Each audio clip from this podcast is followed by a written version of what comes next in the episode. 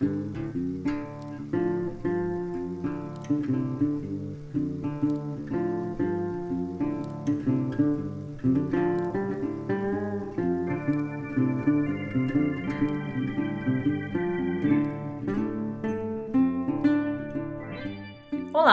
você já conhece a gente, né? Ou tá chegando agora? Fique à vontade. Meu nome é Natália e eu sou a mediadora das Filministas, que discutem o cinema a partir do ponto de vista de oito mulheres e convidadas de várias etnias, profissões e vivências.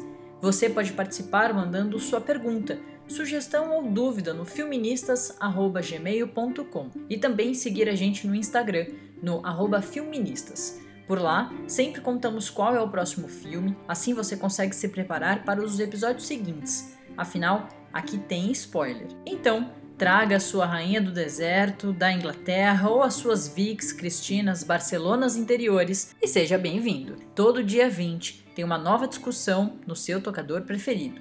Bora rodar?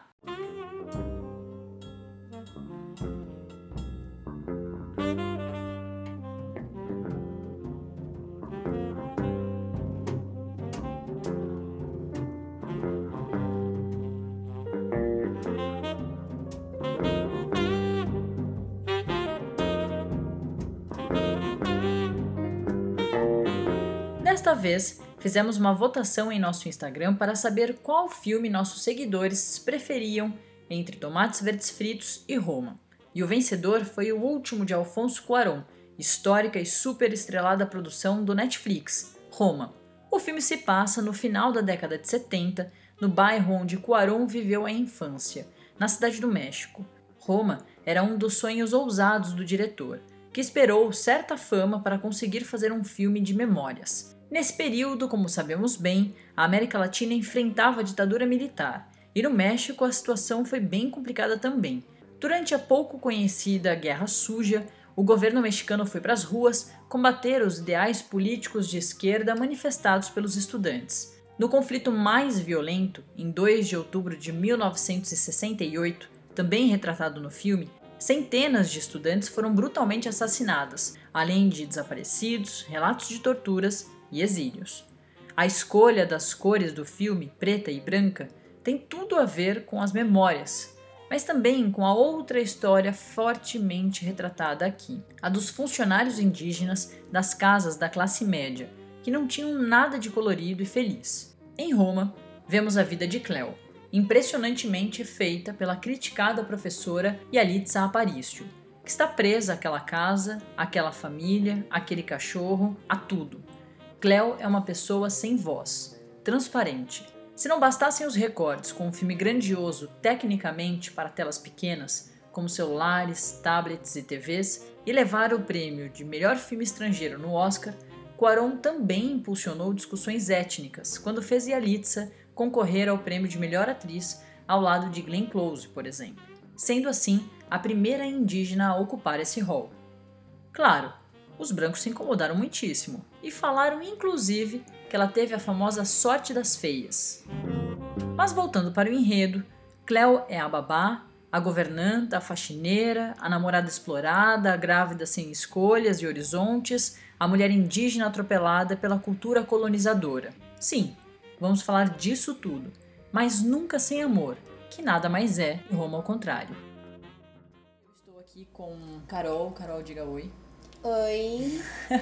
e com Joy à minha esquerda. Alô, alô, alô. É curioso, porque o quanto de prêmios que o, que o filme recebe fora do México isso. E dentro do próprio país ainda tá, tem esse racismo, esse... Ah, o México tem pra... muitas pessoas indígenas e muitos atores compatriotas criticando a Yalitza. Uma que eu me lembro muito é a Laura Zapata, que é uma atriz que é grandiosa no México, ela é irmã da Thalia. E eu fiquei pensando, gente, é, uma mulher criticando outra, compatriota, num, num, faz parte do mesmo país que tem muita gente indígena, eu fiquei, assim, passada.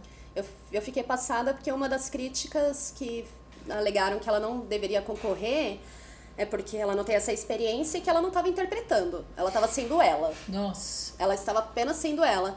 E Nossa. quando você vê a cena do parto dela, do sofrimento, do caminho até ela chegar no hospital, você, você falar que ela não tá interpretando é um. É, no tá mínimo injusto. Injusto, Sim. total. Total. Ela, ela é uma grande atriz e ela tem muito, muito sucesso aí na frente. Não sei no México, né? É. E, e, é muito preconceituoso quando você fala que ela tá sendo ela, né? Então uhum. você acha que ela, e óbvio, não teria nenhum problema se ela realmente fosse uma babá, uma governanta, mas ela era uma professora. Então ela não estava mesmo fazendo ela.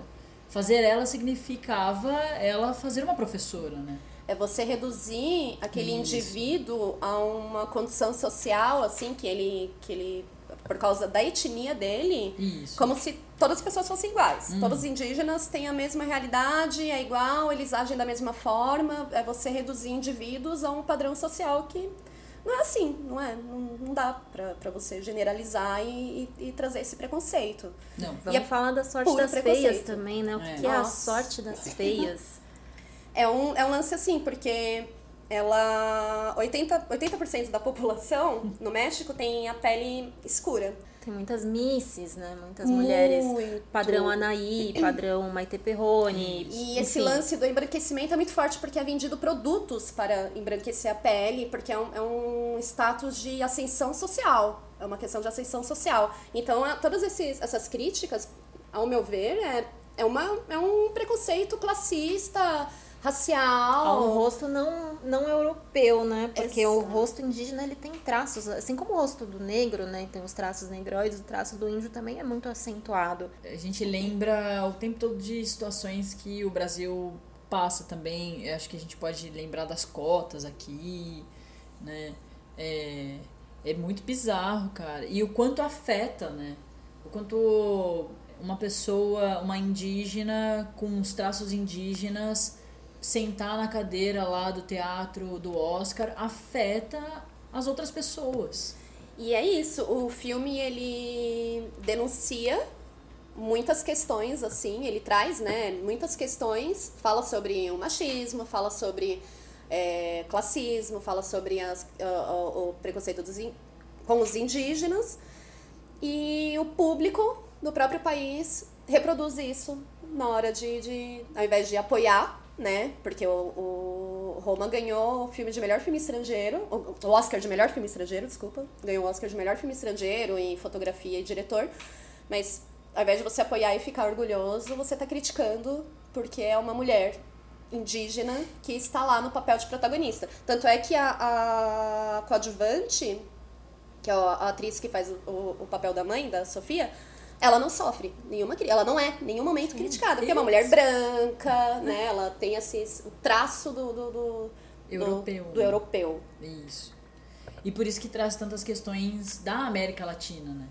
E que talvez nos Estados Unidos as pessoas podem ter se sentido tocada porque é um filme muito bonito esteticamente muito bonito né é, a escolha pelo preto e branco faz com que algumas imagens fiquem muito bonitas, assim. Ele tem uma capacidade de trabalhar todos Isso, os tons todos ali, os tons, né? Dessa paleta, exato. a luz, assim, de uma forma. É muito impressionante. Linda. Muito.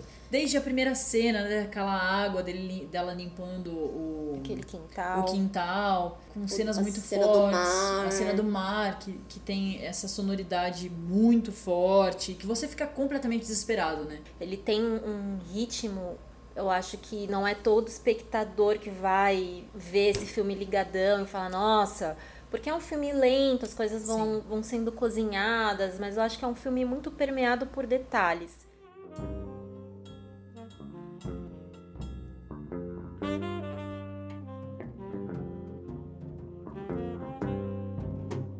E falando em detalhes, chamamos a indígena Juliana Tupi para participar da discussão. Essa é uma novidade deste quarto episódio. Uma trata de questões sociais de uma forma muito delicada, né? A única coisa que eu acho que talvez seja um ponto negativo nesse filme é que Roma não não abrange muito o contexto da Cleo. Não não fala muito da, de onde ela vem. A gente deduz que é um, povoado mais tradicional, justamente porque ela utiliza essa palavra, povoado, e quando ela está no campo, ela menciona ali que aquele lugar é muito parecido com o povoado dela. Mas antes de falarmos mais sobre a Cleo e as mulheres de Roma, que tal discutirmos os homens? Então é uma casa, um casarão gigantesco. E aí tem a Cleo e a irmã dela, que são as empregadas, né? A irmã dela, ela faz mais os serviços de lavar louça, enfim. E a Cleo é a grande faz tudo, né? Ela, ela é a governanta, ela lava roupa, ela cuida dos filhos, enfim. Pega na escola. Faz tudo. tudo. Tem um cachorro que é um urso, né? Falando português, claro, ele só faz cocô o filme inteiro, num grande quintal que a Cleo tem que limpar. Isso. Todo dia. Que ela lava o cachorro também. Logo no começo ela fala isso, daqui a pouco você vai tomar banho. Então ela também cuida muito bem do cachorro. Sim. O cachorro só tá vivo por causa da Cleo. Cleo. e é uma família repleta de filhos, né? Tem dois mais velhos, um menorzinho e o pequeno que é o Pepe. E aí eles moram com a avó e com a mãe, que é casada com um sujeito, que é o pai dessas crianças, que é um sujeito que nunca aparece. Ele aparece de vez em quando. Vocês querem falar da cena em que ele aparece? Ah, que eu é quero. interessante. Eu, eu acho legal, porque como a gente tá falando da estrutura do filme, o Poirot, ele traz uma, um enquadramento muito legal no, no- nas cenas, em que ele sempre mostra o contexto, tudo que tá acontecendo, então a câmera vai virando assim, vai mostrando tudo que tá acontecendo ao redor da personagem principal. Mas quando a primeira cena em que o pai aparece, aí tem o detalhe do carro, que tem uma coroa, né, porque ele é o rei da, da casa. Tem aí ele fumando, detalhes dele no, no- dirigindo, aquele vai e volta do carro, porque ele é- deve ser um cara perfeccionista, Isso. chato, todo. Dá uma irritação. Dá uma irritação, vai E é lá um e corredor, corredor muito estreito, Isso. né? Pra um carro muito grande. Exato. Dá aquela noção da perfeição, né? É. Tá chegando uma pessoa, nossa, Importante. isso. Segura o cachorro, abre a porta da garagem que o rei vai entrar. Eu acho que eu diria mais, é, é, ele tem que entrar com muito cuidado, porque eu acho que aquela casa. É muito louco, né? A casa é grande, o corredor é estreito. Eu tenho a impressão de que é alguém que não se encaixa, que Mas- tá entrando ah, ali. é uma puta interpretação. Sim, boy. tanto é que lá na, lá na frente, quando ela troca o carro, ela compra um carro menorzinho e ela entra de primeira. Sim. E aí que você tem a noção do quanto aquele outro carro era muito grande. É. Porque é também uma ostentação. Você tem que Isso. mostrar a sua, né, a sua cla a classe social a qual você pertence. Sim. Tem, tem um carro. Tenho que mostrar meu poder, É, né? poder Quanto pelo maior meu carro. Mais imponente eu sou. Nada tão simbólico para o homem, Isso. né? Que carrão. precisa mostrar que Que tem o poder. seu possante. E aí É. aquela, aquela chateação de todo dia, né? De entrar, de ficar ali manobrando. Gente, compra um carro menor, né? que daí, vendo desse jeito, você fala, gente, é realmente um negócio cafona, né? Cafona. Porque o carro não cafonérrimo. cabe naquela exato. casa, gente. Mas é louco isso, né? Uma- é realmente uma figura que não se encaixa, mas é uma figura que quando chega, aquela família toda para, não abre o portão, espera o pai, beija o pai. E o pai tá cagando, assim, Cagando e Tá andando. cagando e andando. pra aquela Literalmente. família. Literalmente, porque ele sai andando. Isso, depois Exatamente. sai andando e leva as coisas da casa. Gente, a gente Ele precisa falar leva sobre as isso. coisas da casa. Ele leva. Ele le- Ele leva as coisas da casa, ele viaja pra tudo quanto é lugar com a amante. Ele não é um pai presente, né? Não. Não. Não, não é, é, nada presente. E, e a figura da mãe em relação ao, ao homem é um negócio bizarro, porque é isso, assim, quando ele chega, todo mundo tem que parar, então não importa o que você tá fazendo, a gente vai até a porta, a gente vai ficar feliz com essa pessoa chegando, que a gente nem tem uma relação forte, mas a gente vai ficar feliz, porque ele é o dono, ele é o provedor dessa família. Então a gente quase se ajoelha para ele pisar na gente. E aí é aquela loucura, o cara chega reclamando de absolutamente tudo, nada tá bom, porque o, o chão da garagem tá sujo com o cocô do cachorro, porque a comida não tá do jeito que eu quero, a roupa não tá passada da mesma forma. O que, que essa empregada faz se não passa a minha roupa? E aí quando ele poderia exercer uma função de médico lá no final, quando a Cleo chega grávida, de médico e obviamente também de pai, né? Porque cuidou daquela menina, não, não cuidou nada, mas ele viu aquela menina crescendo, Sim. né, no fundo da casa dele, ele sai correndo, né? Ele abandona de novo. É nítido que ele não quer entrar porque ele não quer ser visto com a empregada dele. E isso. né, com a Cleo, com a figura que é a Cleo. Porque se você tem um homem que ele é todo tem todo um status, ele tem que andar de jaleco para mostrar que é médico, ele tem que ter um carro grande para mostrar que ele tem dinheiro. Ele tem uma família toda estruturada e uma amante, né? Aquela a família tradicional, né, latino-americana. No caso, Mas a fórmula tá Tá aí. Regra, sabe regra, regra de três? Tem essa regra também do homem da América Latina. Mas aí acho que é uma boa hora pra gente introduzir então quem engravidou a Cleo, né? É, já sabemos sim. que ela fica grávida. Já que estamos falando dos Vamos falar do papai, né? Fermin, Que grandíssimo babaca. babaca, exato. As cenas dele são muito maravilhosas, não no sentido positivo, no sentido. Talvez não exista nenhuma palavra. Sentido cafona. Cafona, exato. É da, da mesma forma que é pro, pro pai da, de família ali, a cena do carro, ela, É. ela diz quem é esse cara.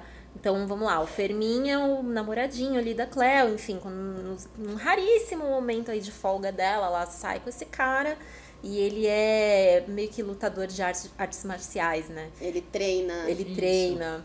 A arte marcial salvou a vida dele. Ele conta um pouco da história, assim, ele fala um pouco, né, pra ela, da história da vida dele. Tem toda uma relação de classe, ele é muito Sim. pobre, a arte marcial salvou a vida dele. A gente consegue ter uma empatia nesse Isso. sentido. Só que depois. A gente tem uma surpresa. É. Mas eu acho que a- a- essa cena que eles vão pra cama, né? é Pra mim é muito emblemática pra dizer quem é esse cara, né?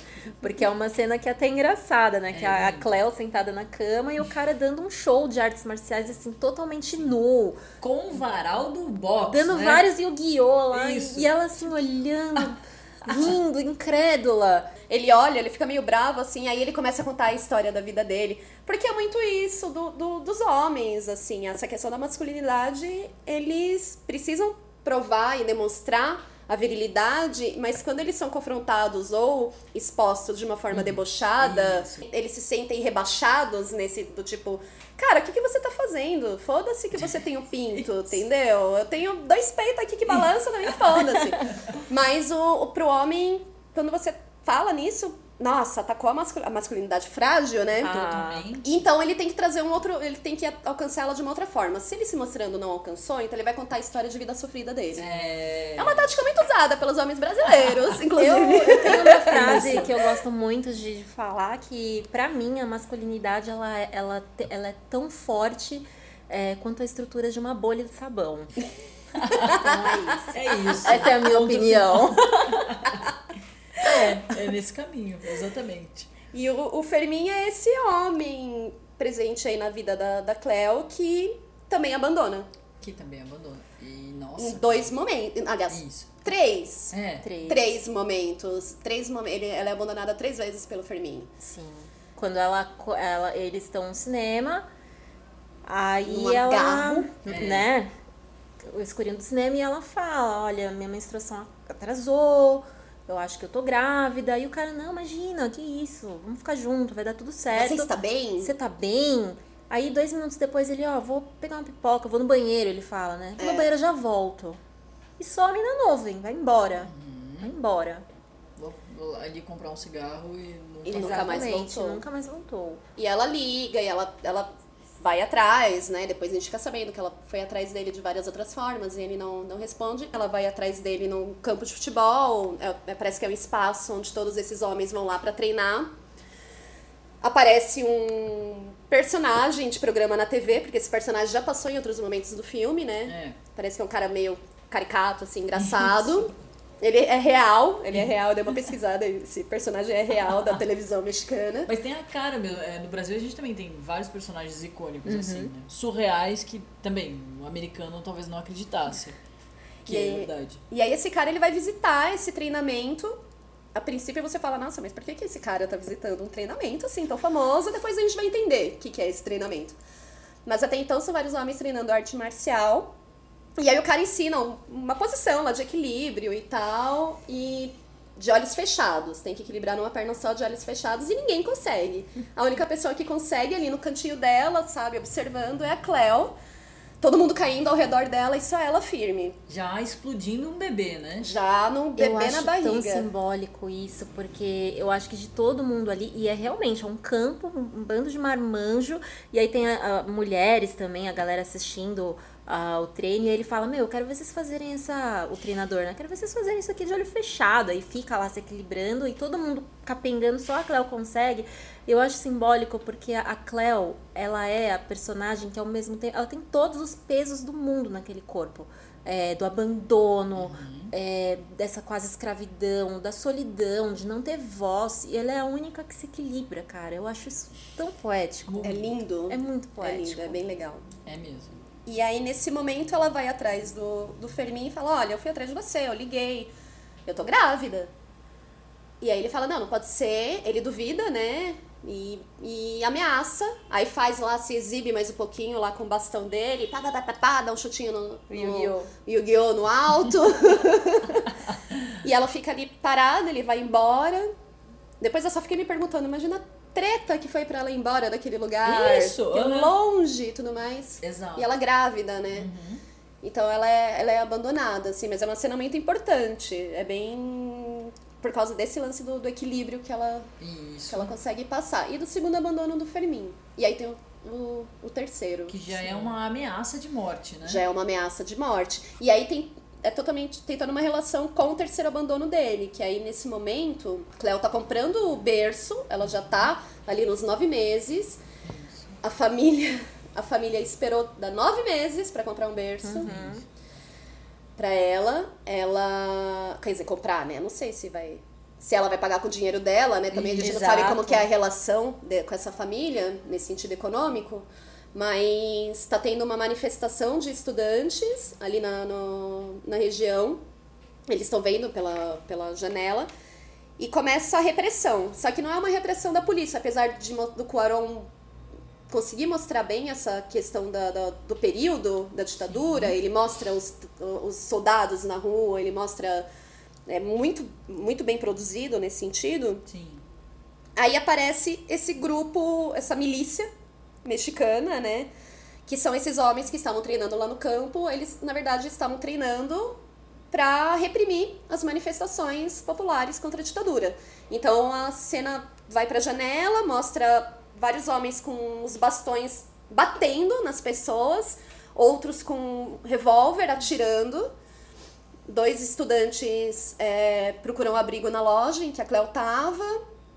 esses homens entram atrás desses dois estudantes, matam esse um deles, né? Eles, é, pelo que eu entendi, eles não matavam as mulheres. Nenhuma mulher foi morta no, no, nessas cenas, né? Nenhuma, não, não creio que tenha sido a, o que aconteceu de verdade na época, uhum. mas aí o Quaron, Quaron escolheu não mostrar. E aí, quando esse lance do Quaron de câmera vai, câmera é. volta, é. quando volta, o Fermin tá apontando uma arma pra Cleo e pra avó, né? Pra... E é nesse momento que a Cleo começa a entrar em trabalho de parto. É. E ele vai embora, mas ele poderia ter matado ela. Sim. Eu fico pensando, porque nenhuma das outras pessoas na loja é, estavam sendo ameaçadas. Isso. Ele apontou para ela porque era ela. É. Mas eu também acho que teve um pouco dessa covardia, né, cara? Eu penso Sim. assim, o cara que é macho o suficiente para ficar fazendo Yu-Gi-Oh! com o pau pra fora, mostrando como sou homem, como sou viril, é, ele, ele não tem a hombridade, a responsabilidade de assumir o filho que ele faz, acusando a mulher, não, esse filho não é meu, sai daqui senão eu vou te matar. Ele poderia ter matado a Cleo, mas eu acho que eu acho que foi um instante também de covardia, assim, Sim. sabe? Quero mostrar que sou macho, porém não tenho culhão para tal. Sim. Porque ele não tem culhão algum. Aí eu acho que a gente pode é, falar sobre uma cena com uma das crianças, que é um menino, porque a gente ainda tá falando dos homens, é, que é também das cenas mais lindas. É, que é bem no começo, de quando um, um, os meninos sobem para brincar lá para aquela área de serviço, literalmente, que tem varal, tem tanque e tal. E a Cleo também tá lá, mais uma vez. A Cleo tá em todas as cenas. É tipo uma laje. Isso, uma, uma laje. É, e que também fica muito bonita a luz, né? Que o Quaron joga ali, enfim, que ele consegue. É, é uma imagem muito bonita. E tem ah, uma conversa muito importante da Cleo com um menininho. Que daí depois o, o menininho ele é morto pelo irmão, né? Na brincadeira lá deles tal, de atirar. Na verdade, o menininho mata. O menininho mata o outro. Estou brincando de polícia e ladrão. Isso. Né? É que o, o, menininho ele é o caçula e o irmão é o mais velho. É. E aí o irmão tá lá todo cheio de si. Tem muito desse lance, né? Você percebe nos filhos mais velhos toda uma questão de masculinidade, é. né? Que é ensinada e tal. E o Pepe, ele é o, ele é o caçula, mas ele demonstra ele é, ele é mais. Ele é criança, né? Ele tem aquela, aquela, aquelas. É, uma sensibilidade com algumas coisas que os mais velhos já não tem mais. E ele mata a irmã mais velha, uma irmã mais velha fica puto da cara. Ah, ela embora, que essa brincadeira é minha, Isso, quem tem que é te matar sou eu. E ele fica triste, o Pepe, porque ele nunca consegue brincar com os irmãos mais velhos. Porque os irmãos mais velhos ficam chamando, chamando ele de Mariquinha, Isso. né? É Exato. muito, muito tenso, mas E aí. completa o- a cena, desculpa. Imagina. E aí eles deitam, né, numa parte dessa área e ficam só os dois. É uma cena muito bonita, muito sensível. E sensível desse menininho que é um menino que tem um laço diferente com a Cleo, né? Um laço muito mais próximo. Que é o nosso Quaron, né, gente? Isso, que é o Cuaron. E que é um laço de mãe e filho, né? Aquele carinho que ela tem de quando ela acorda eles e, e- e canta e leva comida e, e faz carinho na cabeça. É, e, e nessa hora é muito bonito. Enfim, eles têm uma conversa muito bacana e tem a frase muito maravilhosa que eles estão se fingindo de morto ali e ela gosta da sensação de estar morta, né? Ela fala essa frase. Eu acho que é o único momento que ela tem um descanso no filme inteiro. É, é logo no comecinho, né? Que ela descansa, que ela não está fazendo nada nem servindo ninguém. Ela está deitada. E aí a câmera abre para uma infinidade de É. outras lajes com outras outras, empregadas, outras Cleos, lavando suas roupas, pondo roupa para quarar, sem descanso, né? Sim. Sem descanso.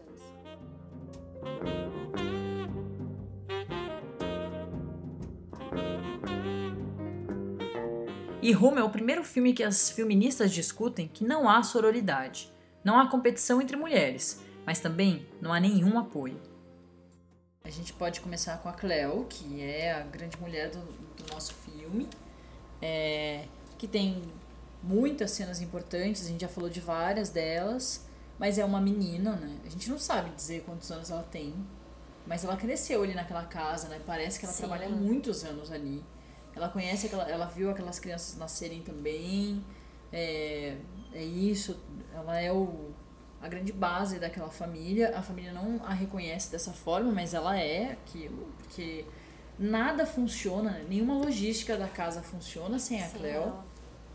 As crianças não seriam felizes sem a Cleo.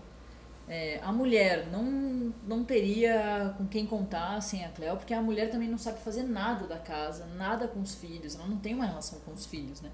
A relação dela passa pela Cleo, a relação dela com os filhos passa pela Cleo, que a Cleo nitidamente sabe o que os filhos gostam de comer, que eles gostam de beber, a hora que eles gostam de acordar, as brincadeiras. é, E a Cleo também, durante o filme, fica grávida, como a gente falou. Então é muito louco, né? Porque em algum momento ela também teria o filho dela, né? E é uma coisa que não dá, não se encaixa, né? Quando você vai assistindo, você fala, cara, onde vai viver esse bebê, né? É, é, e é aquele lance, né, do, do, do quanto você acaba abrindo mão de cuidar dos seus filhos, de ter seus filhos, de ter Isso. sua vida pra cuidar do, do filho dos outros. Do filho dos outros. Porque a cena em que ela canta pra, pra filha, pra, pra menina, é, que ela tá cantando pra menina dormir, e ela tá cantando em dialeto, né, nativo, in- indígena, assim, acho que é mix, mixteca. É. Azteca. E a menina tá cantando junto. Então, não, ela não tá cantando em espanhol, né? Então é, é, é um. Porque a, ela conversa, a Cleo conversa nesse dialeto com a irmã dela, né? Com. Ela não conversa com a família desse jeito, com as outras pessoas, ela sempre conversa em espanhol. Então é o momento em que ela tem aquela, aquele retorno à, à raiz dela. É o momento em que ela é, é aquilo que é a minha cultura, é o que eu sou, essa é a minha língua, não, né? E ela acaba passando isso pra menina, Sim. né? Ela acaba. Só que é- não é a filha dela. E aí a esposa, ela começa a entrar numas, assim, num grande descontrole mesmo emocional, né? Porque ela vivia para aquele homem, idolatrava aquele cara. E ela vai perdendo o controle e é a Cléo que vai, né? Segurando as pontas ali da, dessa mãe, né? E ela que vai aguentando, o, porque a mãe desconta nela. Exato. Total. A mãe desconta o tempo. Toda vez que o marido, o pai, né, faz alguma coisa assim, e ela fica. E ela recai sobre a mãe algo que ele fez, ela desconta na Cleo. É a primeira pessoa que ela vai lá e ela grita e ela fala: Por que, que você não cuidou da criança? Por que, que você não limpou o cocô do cachorro? Por que, que você não sei o que? É. Assim, é um. É uma exploração sem fim. O, o que a gente vê aqui, então, é essa família em declínio, essa mulher vai pro fundo do poço e de repente você vê que essa mulher ela vai buscando a mãe, né? Ela vai buscando, porque ela, né, ela precisa pôr comida dentro de casa, ela precisa tirar aquele trambolho daquele carro, ela, ela troca o carro. Se reerguer precisa se reerguer da realidade que ela vivia. Exato. Né? E ela arruma outro emprego, e ela troca o carro. E Finalmente aí, ela decide abrir o jogo para as crianças. Conta para as crianças é. e tal. É, mas aí, tipo, antes dela comprar esse carro, a última vez que ela usa o trambolhão lá do, do marido. A penúltima. a Isso, penúltima. Que vocês lembram que o corredor é super estreito, aí o cara entra triunfal. Ela entra quebrando tudo. quebrando. Então, eu, eu fiquei tão feliz com aquela cena que eu achei que ia rolar uma redenção ali. Mas não, Mas não porque aí. Ela chega bêbada, né? É. Exato olha pra Cleo, a Cleo tá um pouco assustada, aquela mulher entrando. Eu escrevi, eu escrevi no caderno, arregaçando o carro. Exatamente. Isso. Cagando o carro inteiro. É maravilhosa, assim. e aí ela fala: diga o que quiserem, nós mulheres sempre estamos sozinhas. Fala, fala, Joy. Meu, é que me veio uma. Tan, tan, tan. Nossa, talvez seja uma grande viagem da minha parte. Não, nunca é. Tomara que não seja, mas é não. é porque essa, essa, essa fala ah, nós não estamos sozinhos, mas na verdade cada uma tá sozinha no seu canto, né? Ela tá sozinha sendo a grande patroa e a Cláudia tá sozinha porque, meu, ela tá fodida, né? Ela, ela tá está sempre, sozinha. Né, sozinha. É, e antes dela falar isso, tem uma cena com o carro. Eu, desculpa, eu me lembrei de Thelma e Louise. Porque Thelma e Louise é o carro. O carro é o e instrumento carrão, que. É, né? Da liberdade. Sim, mas né? é o carro como instrumento da liberdade. É. Até me arrepio inteira aqui. Porque elas entram naquele carro, elas dão as mãos e elas falam, meu a gente tem que ir pra frente, porque pra trás é. E elas não dá. Pulam ali. Não é uma opção. Se você não viu Thelma e Luiz, desculpa com o teu final. Spoiler! Mas é o nosso primeiro episódio, então escute. Fica aí a dica. Curta, compartilhe. Mas é isso, me, me, veio isso na cabeça agora. É, como não há uma união genuína entre uhum. as duas. Eu acho que da Cléo pra patroa pode até querer haver, assim, mas Sim. da patroa para com a Cleo. Mas eu acho que é, mas eu acho que vai muito isso do a Cleo, ela, ela, ela se vê, pelo menos é o que eu entendi do livro, ela se vê como uma pessoa que está ali para servir aquela família. Por isso que ela não consegue dizer não. E mesmo quando ela diz não, a família convence ela a fazer as coisas. É, convence, né? Obriga. Uhum. Convence nada, obriga ela a fazer as coisas e tal. Então eu não sei se tem muito esse lance dela dela querer é, ajudar, de fato. Nesse... Uhum. Eu acho que a gente pode falar que o Roma não é um filme sobre sororidade. Isso, não. Ah, e, muita, e muita uhum. gente viu esse filme como isso, como sororidade. Ao mesmo tempo que teve muita crítica que o Cuarón romantiza é, muitas questões importantes, eu não acho que ele romantiza ah. porque ele ainda que tenha a cena da praia é, uhum. é, né é bem emblemática mas ele ele deixa muito claro a exploração que a Cleo sofre por parte da mãe. Assim, ele mostra em De muitos mulher, momentos. Né? É, agora, eu estava conversando com a Joy antes, ele. A gente pode falar que é um filme de memórias afetivas, né? Ele lembrando da infância dele. Sim. Mas o momento em que ele constrói as memórias da Cleo em situações que ele, quando era criança, não estava junto, ele deixa muito claro quanto a Cleo é explorada. Então Sim. ele tem essa consciência você pode ver como romantização porque é um filme bonito, arte e tem uma questão poética, música, mas eu acho que as questões sociais, as críticas sociais que ele faz no filme estão muito nítidas. Estão muito claras, muito claras. E essa, essa, essa frase do nós, nós mulheres sempre estamos sozinhas é porque a mãe tá sozinha lá no mundo dela, de mulher branca, classe média alta. Que levou um pé na bunda. Que levou um pé na bunda, que tá sofrendo por causa do amor, tem que reestruturar a vida dela. Era dependente emocionalmente e economicamente Isso. do marido. E só será uma pessoa feliz de novo com um homem ao lado, né? Exato. E a, e a Cleo, ela tá sozinha o tempo todo. O tempo todo. O tempo todo. São diferentes.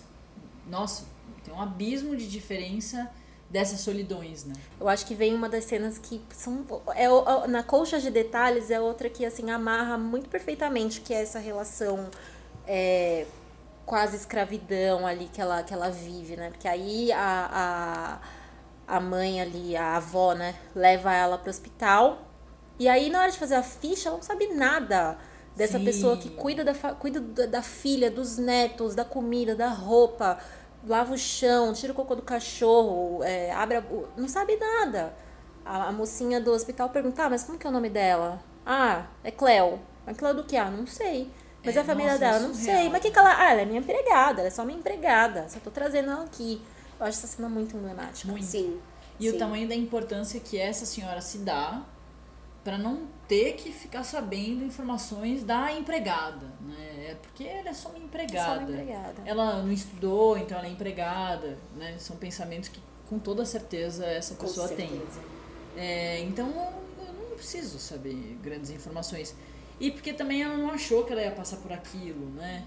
Ela tem um pouco de humanidade que ela corre pro hospital com, a, com ela. E ela, na hora que eles estão indo pra loja do berço, tá, que eles estão passando pela manifestação que tá totalmente pacífica, Uhum. ela ainda fala no carro, ai, tomara que eles não apanhem como eles apanharam. Ela, ela demonstra esse Isso.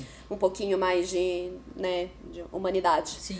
Mas é muito limitado. Muito é extremamente limitado. limitado. É aquela, é aquele, aquela coisa, eu sou humana até o momento em que isso começar a afetar humana, né? Eu, for- eu sou consciente, porque eu não consigo chamar de humana. Eu sou Isso. consciente até afetar os meus privilégios. Né? Uhum. Exato. Exato. Nossa, eu posso trazer outra solidão, que é a solidão do parto da Cleo, né? Sim. Porque aí o que acontece? Ela, ela vai pra sala de parto e ela tem aqui, ela tá lá totalmente sozinha, porque ninguém acompanha ela e a criança nasce morta.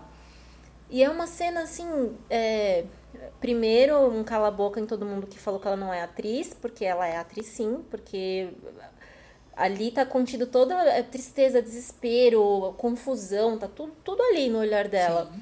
Mas. Medo, né? Medo. Muito medo.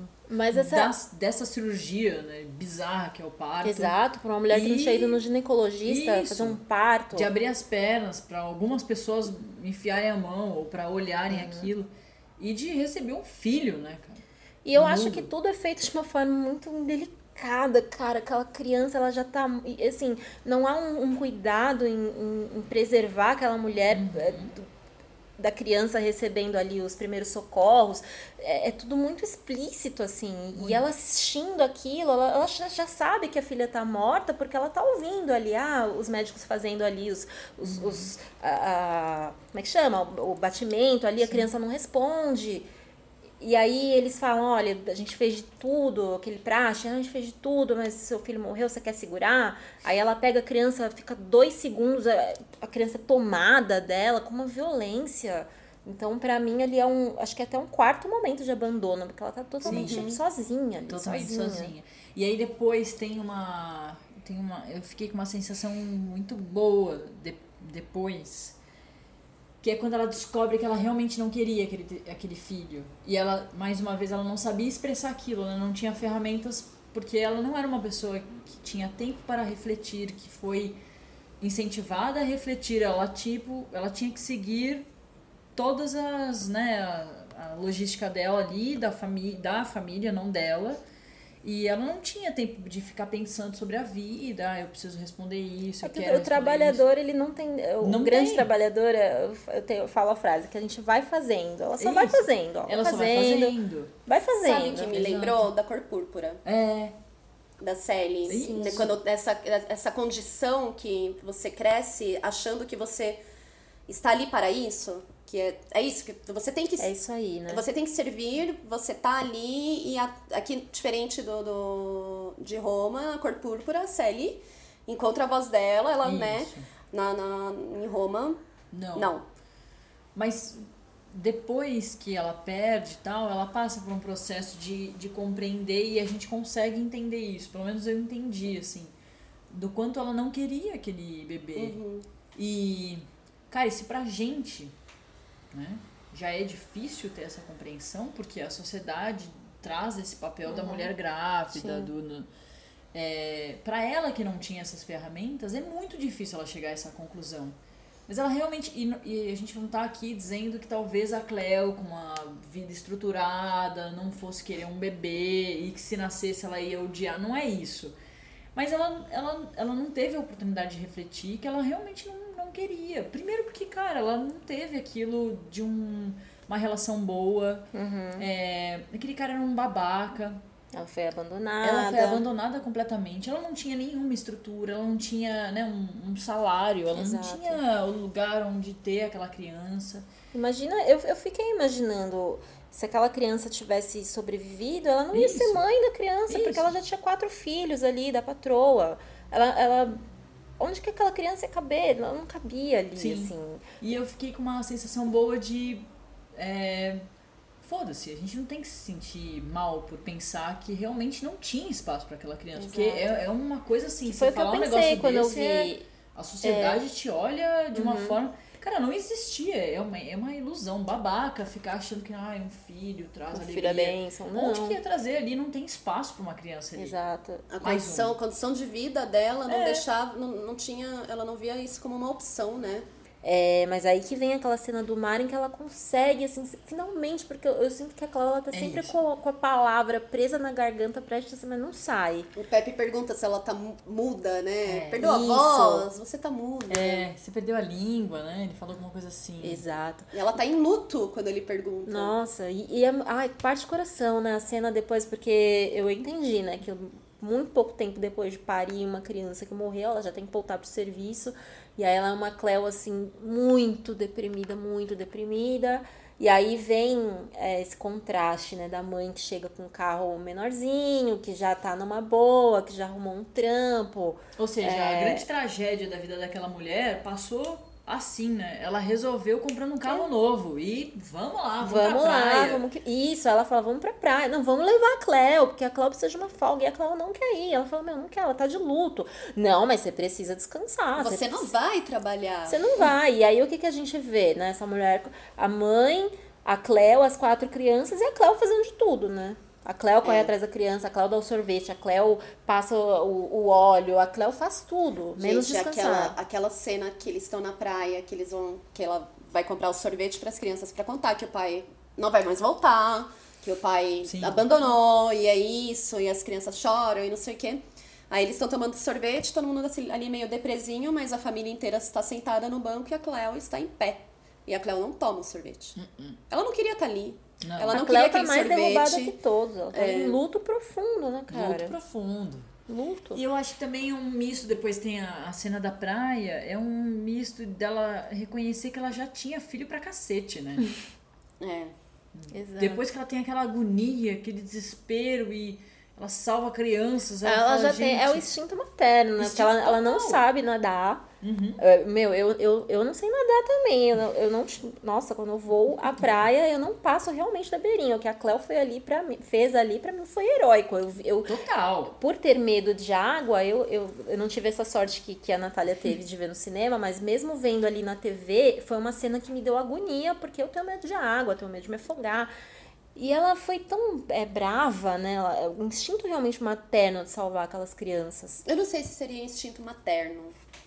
Eu não chamaria. Eu, é que eu odeio falar instinto materno, desculpa. Mas o instinto humano. Né? Eu acho que é um instinto Sim. humano. Eu acho que é um instinto humano mesmo, assim, porque eu acho que se fosse outras pessoas ali se afogando, eu acho que ela entraria o e, sa- e salvaria. Sim. Isso. Sabe? Porque ela. Ela vai. Só ela vai vai. fazendo. Ela só vai fazendo. E quando ela abraça aquelas crianças, né? é, que é um, é um resultado de uma coisa hero- heróica, né? De uma ação Uhum. heróica. E a capa do filme, que é, é linda, é, É dela lindo. na praia com as crianças abraçando, Sim. é, um, é uma pietá contemporânea, assim. É, isso. porque. E, e não é ela só segurando uma criança, né? São as crianças segurando ela, assim. E a água, né? E a água tem também já essa simbologia no cinema, né? Da Yeah, transformação. Eu acho bonito que começa com a água do quintal Isso, e termina isso. na água do E é uma, mar. eu, né? acho, eu acho muito bonito que a água do, do começo, ela traz o reflexo do, do, das paredes da casa, né? É. E o céu parece que faz uma janela. Isso. Isso. Uma janela para o céu. Então, pelo, pelo chão e aquela água, né? Da limpeza tal, vai e volta, que lembra aquelas ondas do mar também. Sim. É uma janela pro céu, assim, ele que passa o mostra- avião. Isso, passa o é, avião. E o filme aí- termina com essa imagem É. É. aérea E aí também, né? mostrando já da visão do chão pro céu, né? Mas quando começa mostrando o chão, é a visão dela, né? É. Ali ele diz muito quando ela tá presa, né? Ela não tá. Ele não pra coloca ela... a imagem do céu. Exato. Ele coloca a imagem é porque ela é como se fosse uma clariboia, tá né? Isso. Exato, que tem o um desenho certinho, assim, né? De um quadrado, enfim, de um retângulo que é da imagem do céu. Mas vocês acham que. E essa é uma pergunta boa pro ouvinte também. Que é, quando ele termina mostrando o céu e não mais o chão e o, e o mesmo, né, com muitas aspas, avião, ele tá querendo dizer uma coisa positiva ali? Será que aí entra a romantização tão criticada? Exato. Pode ser. é, pode é bonito ser. que ele não coloca a redenção no filme, né? Assim, é. com, com, imagens uhum. nítidas. Como a gente tem em vários filmes. Né? A gente até citou A Cor Púrpura, enfim. Que é um filme grandioso, a gente ama tal, mas que ele ainda traz, né? O Spielberg ainda traz a redenção no filme. O Quaron não traz nitidamente isso, mas ele essa transformação. E aí, cara, é uma análise super profunda, né? A gente quando assiste a primeira vez não tem. Eu fiquei reparando muito no avião. O avião foi uma coisa que eu que me pegou. Mas eu não tinha tido a visão da claraboia e depois do céu. Mas agora a gente analisando, será que é algum sinalzinho de positividade? Será que ele é um eu não sei. Positiva. Olha, eu sou uma pessoa muito pessimista na vida. eu não acho que seja algo positivo. Eu, eu tenho para mim que a Cleo trabalhou ali naquela casa até ela envelhecer e morrer. Uhum. Não sei, né? Assim, baseado no que a gente vê da vida, da, das relações, é, da, dessa questão de classe e de exploração dos, dos ricos sobre os pobres. É Sim. isso. E por mais que elas tenham criado essa, essa ligação, que elas criaram, elas têm um, um, uma ligação, sempre vai ser de da Cleo a serviço dela, da, da, da mãe, assim. Então eu não sei, a não ser que, puta, pode ter acontecido uma coisa na vida da Cleo e ela foi embora. E voltou pro povoado e foi ficar com a mãe, Isso. que ela sente muita saudade do povoado e tudo mais. Mas eu não consigo acreditar que houve uma redenção, não. Hum. Talvez seja, talvez seja o ponto de vista do Poirot ou que né? ele queria, né? de repente ele... um desejo. É, é, de que ela né, saísse, uhum. assim, desse, dessa prisão que ela Sim. sempre viveu. Eu concordo, hein? E olha que eu sou super positiva, né? Ah, eu sou librianja, eu né? Eu acredito poliana, no amor, é. eu acredito nos finais felizes, mas eu não realmente não, não vejo. Eu acho que se houve alguma superação foi da Cleo com ela mesma de poder uhum. expressar certos sentimentos é, e você expressar, porque a sociedade te cria, cria uma mulher, né, para que ela seja mãe, para que ela ame a ideia da maternidade, ter filhos, legal, né?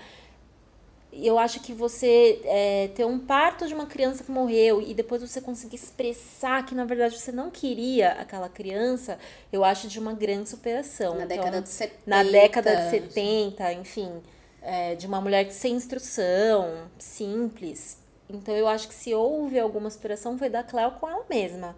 Uhum. Mas eu também concordo com Carol, eu acho que tudo continua a mesma coisa. É, a patroa dizendo, não, te amo, te adoro, mas pega meu, meu suco ali pra Exato, mim, lava minha serve. roupa, me serve. Pra mim é um filme sobre o feminismo liberal, assim, Isso. sabe? A mulher, uhum. ai, eu superei minhas dores, eu fui abandonada, eu não sei o quê, e blá blá blá, mas assim, explorando outra mulher. Mas a Juliana, nossa convidada, te ajuda a apoiar outras mulheres indígenas com cultura, política e empatia. Aqui também tem informação. Infelizmente, nós não encontramos literatura feminista indígena porque o feminismo ele não é tão identificado para as mulheres indígenas. Quer dizer, nós sempre fomos feministas mesmo sem saber. Há muito machismo em muitas aldeias, muitos povoados. É, mas a articulação feminina indígena está começando agora, praticamente, né? A gente tem as mulheres xinguanas do Alto de Xingu, as lideranças femininas xinguanas. Uh, a gente tem agora duas representações femininas na política, Sônia Guajajara, Wapichana. Então, vá um pouco mais atrás, sabe? De entender o que, que os indígenas estão fazendo agora, como elas estão se articulando. Uh, eu vou indicar para vocês Eliane Potiguara, que é uma escritora maravilhosa. Ela não abrange é, contexto feminino dentro da, da literatura. Mas ela é um dos nomes de peso e foi indicada aí também ao Prêmio Nobel como uma das 50 mulheres mais influentes é, escritoras né, aqui no Brasil. E isso é um marco muito grande, né? Então vou indicar para vocês a, a, obra dela. Indico também Marisol Semô. Marisol é uma escritora mexicana, já que a gente está falando aqui de um filme mexicano, né? Ela escreveu um dos primeiros, aliás, um dos primeiros não, o primeiro romance em língua maia. É, ela fala, ela fala numa das entrevistas dela que ela queria essa liberdade, né, da dos personagens, a linguagem cultural dos personagens. E esse romance se passava é, em um tempo muito remoto, né? Eu não me lembro o nome em maia, não sei pronunciar, mas o nome em, em castelhano é Teia, um coração de mulher. É um livro muito bonito, é um romance, como eu falei para vocês, e é incrível como ela colocou, imprimiu ali a identidade dela nesse romance, muito interessante. E por último, eu indico a Márcia Uaina Cambeba, é, da etnia Omagua Cambeba. A Márcia é escritora, é doutora em geografia e é poeta, né, poetisa. Seu trabalho também não consiste só na luta feminina indígena, né? Eu não sei se vocês sabem, mas os povos dentro dos povos indígenas, a mulher, ela além dos afazeres da casa, da do cuidado com os filhos, ela também é guardiã de mitos e lendas. Isso é uma coisa natural na maioria das etnias, né? Há muitas contadoras de histórias e poucos contadores de história, por exemplo. E a Márcia começou assim, só que a Márcia, ela entrou para a universidade, ela fez ali o seu doutorado, o seu mestrado, se tornou professora.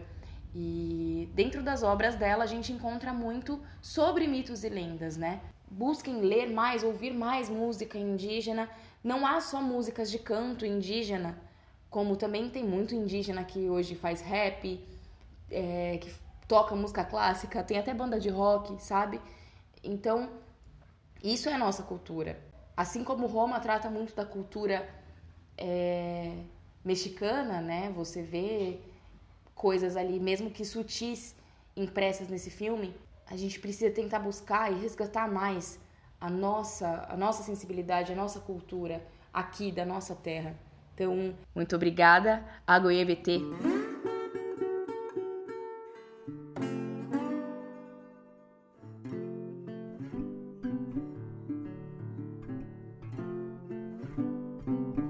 Essas belas vinhetas que você sempre escuta aqui no podcast das feministas são feitas por Rafael Teixeira, podcaster do Tenho Mais Discos que Amigos, e a edição é feita por mim.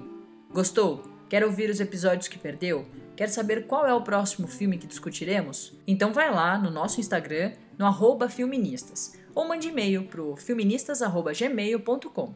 Dia 20 tem mais, hein? Até lá!